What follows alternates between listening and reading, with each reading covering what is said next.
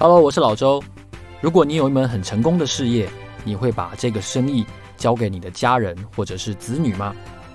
最近上映的一部电影叫做《Gucci 豪门谋杀案》，它其实是基于 Gucci 家族真实的故事而上演的。你想要了解这个故事吗？我准备了三本精装的 Gucci 精品帝国真实的欲望、爱恨与兴衰的套书要送给大家。我希望大家回答我这个问题。如果你有一门很成功的生意，你会送给你的子女和家人来传承吗？回答我这个问题，寄信到我的信箱，你就有机会得到这本书哦。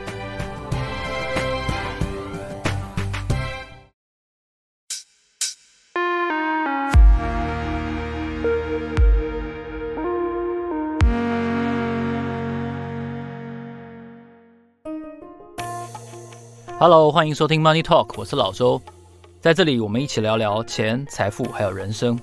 今天这集的主题呢，要来跟大家聊一下电动车。其实这个也是回应一下其中 Apple Podcast 有一位听众的提问，他希望老周能够在节目中分析一下关于电动车的价格，然后售价，还有它在台湾的一些推广相关的效应。所以今天这集呢，我们就来聊一下电动车。我发现过去一百集以来，好像都真的没有谈过电动车相关的议题哦。那这的确是一个我觉得影响很深远的一个一个事件，对产业来说，对台湾的汽车用户来说都是如此。所以我花时间分析比对了一些资料，今天刚好就跟呃这位听众朋友，然后还有跟所有的呃听众来交代一下，然后来解释一下，到底哦电动车它真的比较环保吗？它对于用户的心态啊，就是真正开电动车的这些人的心态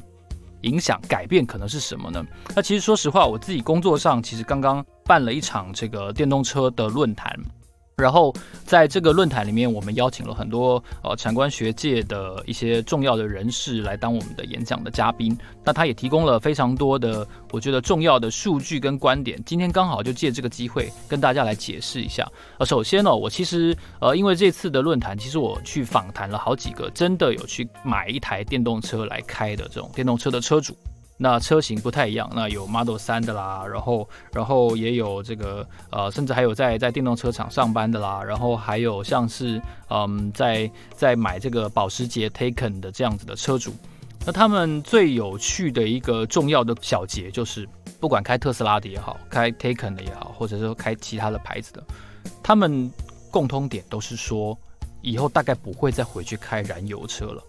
而且还蛮笃定的，还不是跟我回答说大概就是应该不会回去，就是电动车的使用的体验是非常好的，然后不管动力也好啊，然后不管整个整个呃充电的情况，其实都很满意，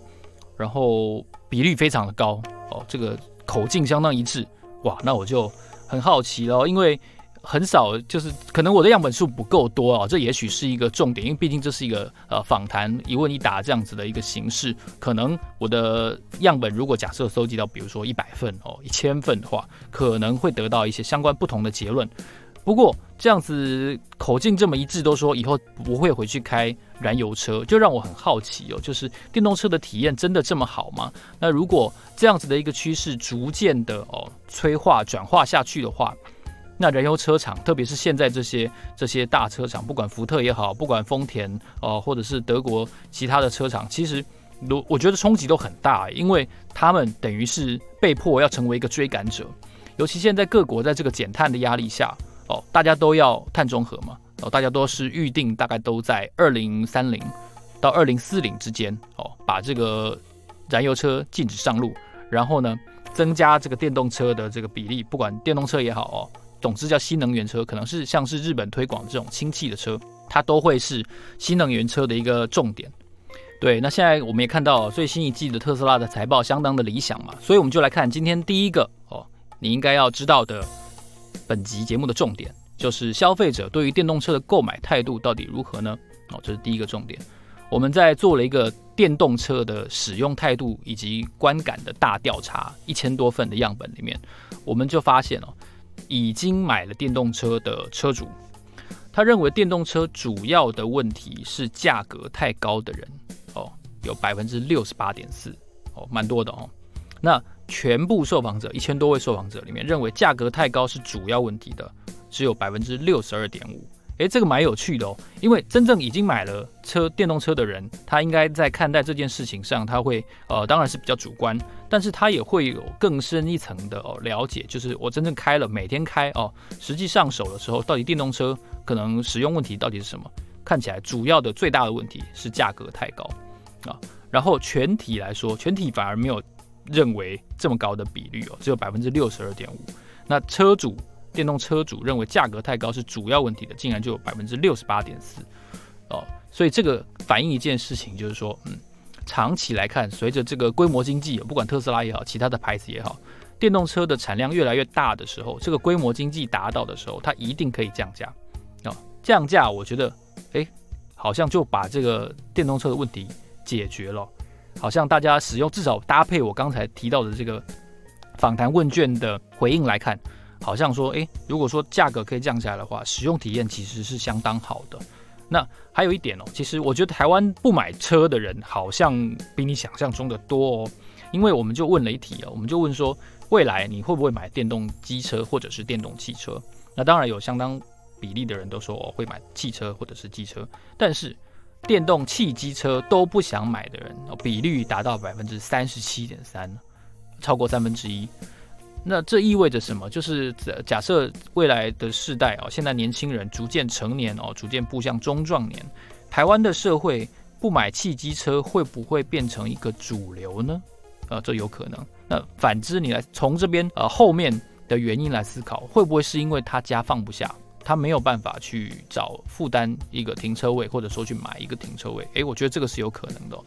所以言下之意，我觉得。呃，像 Gogoro 这样子的租赁的模式，或者说像 iRent 这样子的模式哦，可能会越来越风行哦。因为其实有相当一部分的人，他有使用汽机车的需求，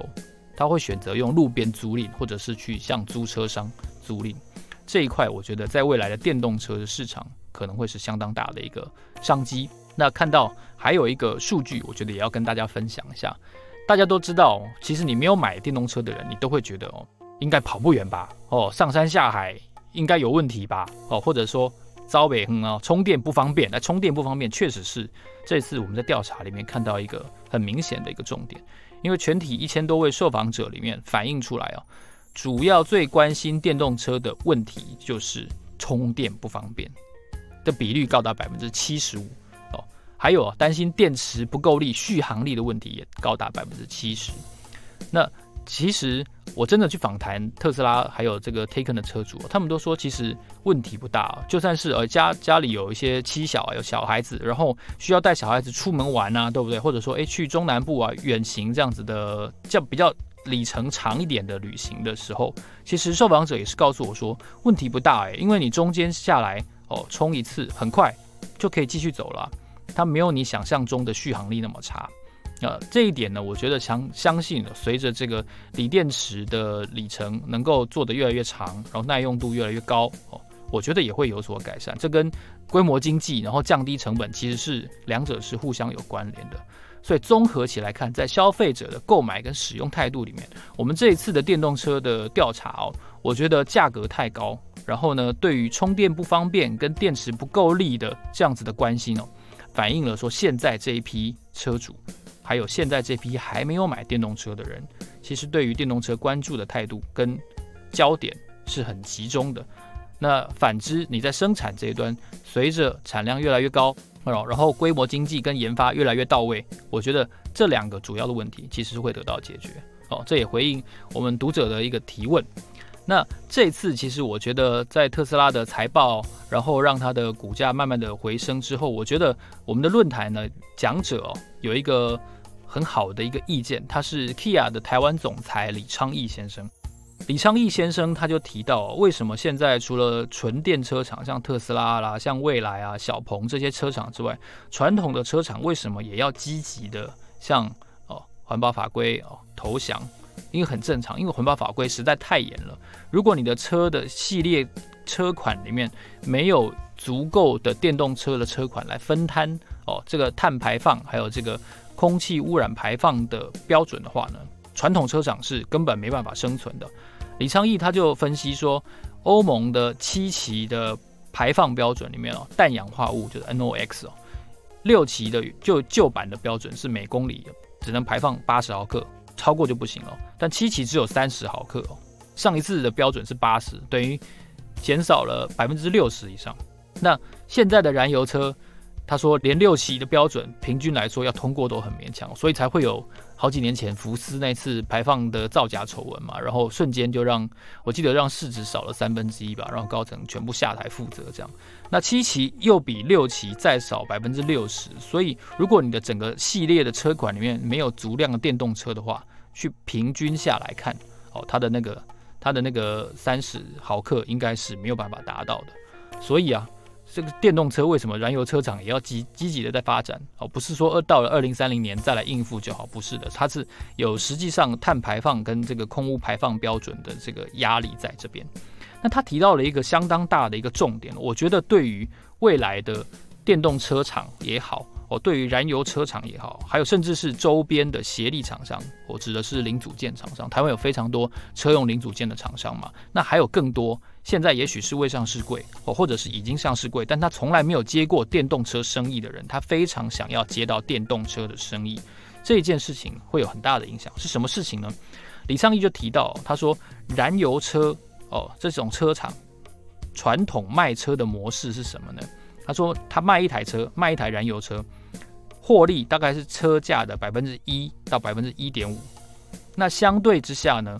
车厂传统车厂有百分之二十的获利来自于售后服务。为什么？因为燃油车大概哦四五千公里到五千公里就要进厂保养，但到了电动车的世代哦，特斯拉啊，然后 Taycan 啊，然后这个这个好多未来啊等等的牌子，e 创啊，奥迪的 e 创广告也打很大，对不对？这些电动车纯电车四到五万公里。才需要进厂一次，燃油车是五千要进厂一次，但是电动车是要它十倍的距离、八倍的距离的里程数，它才需要进厂维修一次。那站在使用者的立场，有些时候我必须强调，不是每次，偶尔偶然的状态下去保养的经验不是会太好的哦，你会觉得你被多收钱了哦。这种这种在爆料公社等等的这个公开论坛不绝啊，真的是太多了。那当然。另外一个方向是进厂保养，意味着相对哦，可能你有一段时间不能使用，也许是短的，也许是好几天。那如果我们可以拉长这整个保养的周期的话，对使用者的体验是不是会更好呢？而且你会觉得这是一台更可靠的、更信赖的器具，你的工具非常重要的工具，你就会觉得好像它更 reliable、更可信赖。可是对燃油车来说，哇，惨了！你看，如果转成电动车，那它的 卖车的获利就只有百分之一到一点五嘛？不会啦，当然车价提高哦，整体的这个在卖车这端的获利还是会变好的，但是它售后服务这段就远远的哦，可能会蒸发了，可能会赚不到以前该赚到的钱。这要吐出获利这件事情，对于业者来说是非常痛苦的。所以啊，以前燃油车。有相当一部分的零件，到了电动车的时候就没有了哦。整台电动车要强调轻量化嘛，对不对？因为它有一个很重的锂电池，它必须要尽可能的在这各方面减轻它的重量，加上它没有整个引擎的模组啊，所以它整个马达的呃配置哦，零件数量是比燃油车少的。那换句话说，电动车的世代就更少零组件的厂商能够打进去，对不对？这意味着可能是更多的失业啊！这句话很残酷哦，但是你想想看，二零四零年的时候，假设全世界都是电动车，假设，那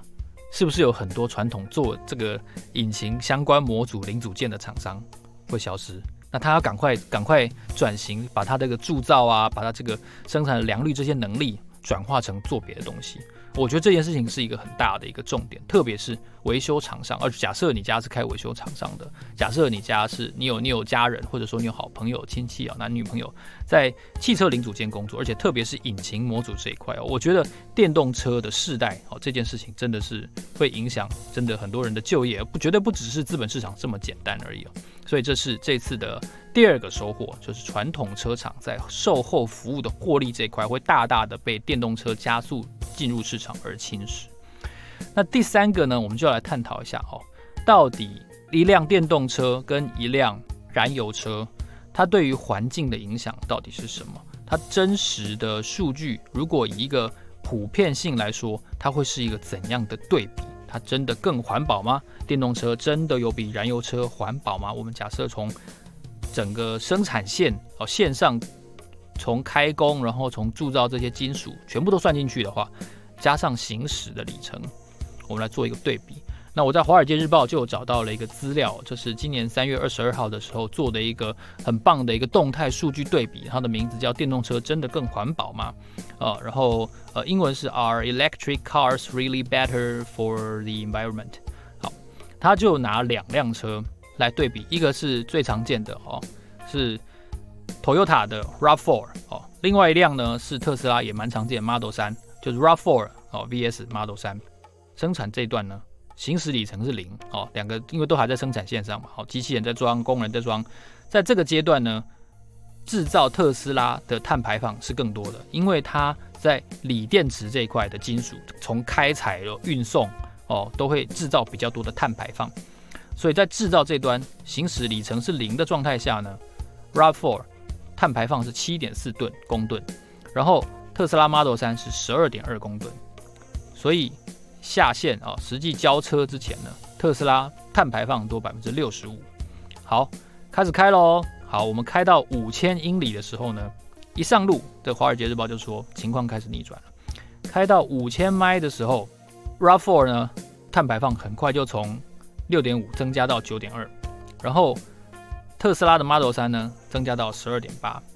因为为什么到五千？我刚刚有提到嘛，到五千迈的时候。一般燃油车要服务嘛，哈，然后 RAV4 五千迈的时候要第一次换机油，然后它是用汽油，所以它是汽油车。那特斯拉它只需要充电，它不用换机油，它不用进厂保养，碳的排放呢比较少哦。为什么？因为即便是燃煤电厂哦，即便是这种这种火力发电厂，它透过一些结构改造的工程，还有一些更多的使用天然气或者是其他再生能源，平均来说。电网，这是美国的情况，电网的清洁度也是比较高的，所以从五千迈开始，这个数字就开始，哦，两者开始逆转。好，如果我们增加里程数，我们开到了两万迈的时候呢，开到两万迈的时候，数字呢就越来越接近，甚至是超过了。到两万英里的时候，特斯拉的碳排放是十四点六吨，RAV4 的碳排放是十四点五吨，非常接近了，对不对？啊，很接近了。然后因为每行驶一迈一些英里哦，特斯拉电力的排放是 RAV4 消耗燃油碳排放百分之三十四，也就是三分之一而已哦。所以大概到两万零六百两万零六百迈的时候，特斯拉 Model 3跟 RAV4 碳排放大致上就打平了。然后从两万迈开始，整个情况就逆转了。我们假设开更多，开到三万六千迈的时候，也就是 RAV4 要进厂保修的一段期间的时候。两者的碳排放就拉开了，RAV4 这个时候就排了二十一点八吨，但是 Model 3只排了十七点一吨。你看差距越来越大了，对不对？好，接下来我们到十万迈的时候，哦，这个数字就差很多了。到十万迈的时候，RAV4 排放是四十四点七，Model 3只有二十四点八。哇哦，差很多，对不对？假设我们在这个时候转卖两辆车转卖的话，总使用成本。RAV4 总使用成本是三万三千五百美元，哦，大概将近将近一百万左右。然后 Model 3的使用成本稍微高一些，哦，是三万四千八，但它们的价值大概是差不多的。不过碳排放就差非常多了。假设我们开到二十万迈、二十万英里的时候就不开了，假设这辆车就报废了，那整体来说，它的碳排放到这个周期结束，哇哦！RAV4 是七十八公吨，七十八，那 Model 3是多少呢？三十六，一半都不到，对不对？所以你看，燃油车确实相对而言，它的碳排放因为是烧汽油嘛，所以它的这个总碳排放确实是相当的大。不过啊，我们也要考虑到未来。开采这个相关的锂啊、钴啊这些金属，是不是会造成更多的污染？这件事情确实是也要讨论的。就是说，我们不能只看实际上路之后的数据。现在很多的锂、钴、铝哦这些金属大量使用的金属，在电动车这件事情上，它会不会在开采阶段带来更多的污染，或者说血汗劳工哦这些问题哦，这也是我们未来要关注的。所以今天这集节目呢，我们探讨了三个重点，我们来跟大家回顾一下。第一个哦，消费者，台湾消费者对于电动车实际的使用跟购买态度到底是怎么样呢？大家关注的是几个重点：价格太高，哦，然后充电不便，还有担心电池不够力。不过我也刚刚讲了，相信在规模经济跟新的世代的电动车推出更新之下，我觉得价格太高这个问题能够得到相对的解决。那充电不便跟担心电池不够力哦，我跟大家稍微解释一个小小的新闻，不知道大家有没有看到？前一阵子台达电哦跟北基加油站合作，然后呢，在北基加油站，他说全台我记得是。五六十个站点吧，就是加油站旁边，它也可以让电动车充电，就不用让你在到处费心找说哦哪里有充电站，加油站也是充电站。那台达电它本身就是快速充电桩、极速充电桩，应该世界级的重量级的角色了，所以它跟北极加油站合作，当然哦，我觉得是为这个电动车哦全台的这扩大经营或者说扩大你的充电网是一个很重要的一件事情。那你会说，才五六十个站点有屁用啊？话不是这样讲。我们做股票要有想象力，然后你你会觉得这集是不是没有投资含量？不会不会不会，所以投资含量这不就来了吗？哦，你想象一下，现在北极加油站当然是第一步嘛。那那有没有可能，他哪天宣布跟中油合作，跟台塑合作？那绝对有可能的嘛，对不对？跟北极如果效果好的话，中油不用你来，他就直接中油就去找台达啦。他就一定有可能达成一个合作，当然这不是一个投资的劝诱哦，我没有叫你买台达电，但是我们要稍微想象一下，就算不是台达电，也一定会有一个人做充电桩去跟中油合作，对不对？因为看到了台达跟北基的模式，我们就发现，其实加油站不是充电站的敌人啊，它可能是两个都可以赚到啊。我如果开一个民营的加油站，我希不希望吸引更多电动车主？当然希望嘛。所以我认为这样子的事情，这样子的生意，就算不是台达来做。也一定会有别人来做，所以这个模式，我觉得大家不用太太担心，说找不到充电站，然后这个电池不够力。慢慢的，我觉得这样子的合作模式一定会开出来。那第二个重点就是 Kia 台湾总裁李昌义提到的，传统车厂因为欧盟七期排放标准的关系，整整比六期减少了六成以上。他如果不研发加速开出电动车的产线的话，车厂传统的车厂是没办法生存的。然后呢，燃油车卖车的获利。相对来说很低，它重要的获利引擎来自于售后服务，但是电动车的进厂服务的这个频率哦，大概是燃油车的八到十倍这么长，所以燃油车厂的获利引擎很有可能在进入电动车时代之后完全被改写，大幅被压缩。哦，这也是你开过了特斯拉有可能回不去这其中一个原因，我认为是这样子。那最后我们用 Model 3跟 RAV4 来回顾跟分析实际的例子。当然是美国的这个碳排放的标准，在开到二十万迈的情况下呢，RAV4 的碳排放标准大概会是一台车七十八公吨，那特斯拉 Model 3只有三十六公吨，所以整个哦碳排放的形式确实是特斯拉这样纯的电动车占优势。那你会说电车哦，它的电哪来的？这这真的有比较环保吗？其实这个工研院的呃所长胡竹生先生他也有说到。你想想看，你要控制几百万辆燃油车的碳排放污染比较简单，还是控制那十几个发电厂的碳排放比较简单？理论上当然是把电厂的环保标准做好，它就可以大幅的控制嘛，对不对？因为这几百万辆，其中只要有百分之一，它是从来不去检查，它也不管你的罚单，然后它就是整天跑卖卖黑烟的那种车的话，那种老爷车。你的空气当然就会比较差，所以其实站在这样子的立场，控管方便程度的立场哦，确实电动车应该是比燃油车更环保的，这一点是有说服到我。我本来也是质疑论者，所以希望这三个重点整理呢，能够有帮助到大家对于电动车，然后对于这个投资，然后对于电动车跟燃油车之间的对比有更深的理解。如果你喜欢这个节目的话呢，欢迎你在 Apple Podcast 哦，给我们按五颗星，然后告诉我你想要听到什么样的节目、什么样的主题，或者是哪一位人物的访谈，我们都会在后续的节目里面做安排。谢谢，我是老周，我们的老周的 Money Talk，那我们下一集见，谢谢，拜拜。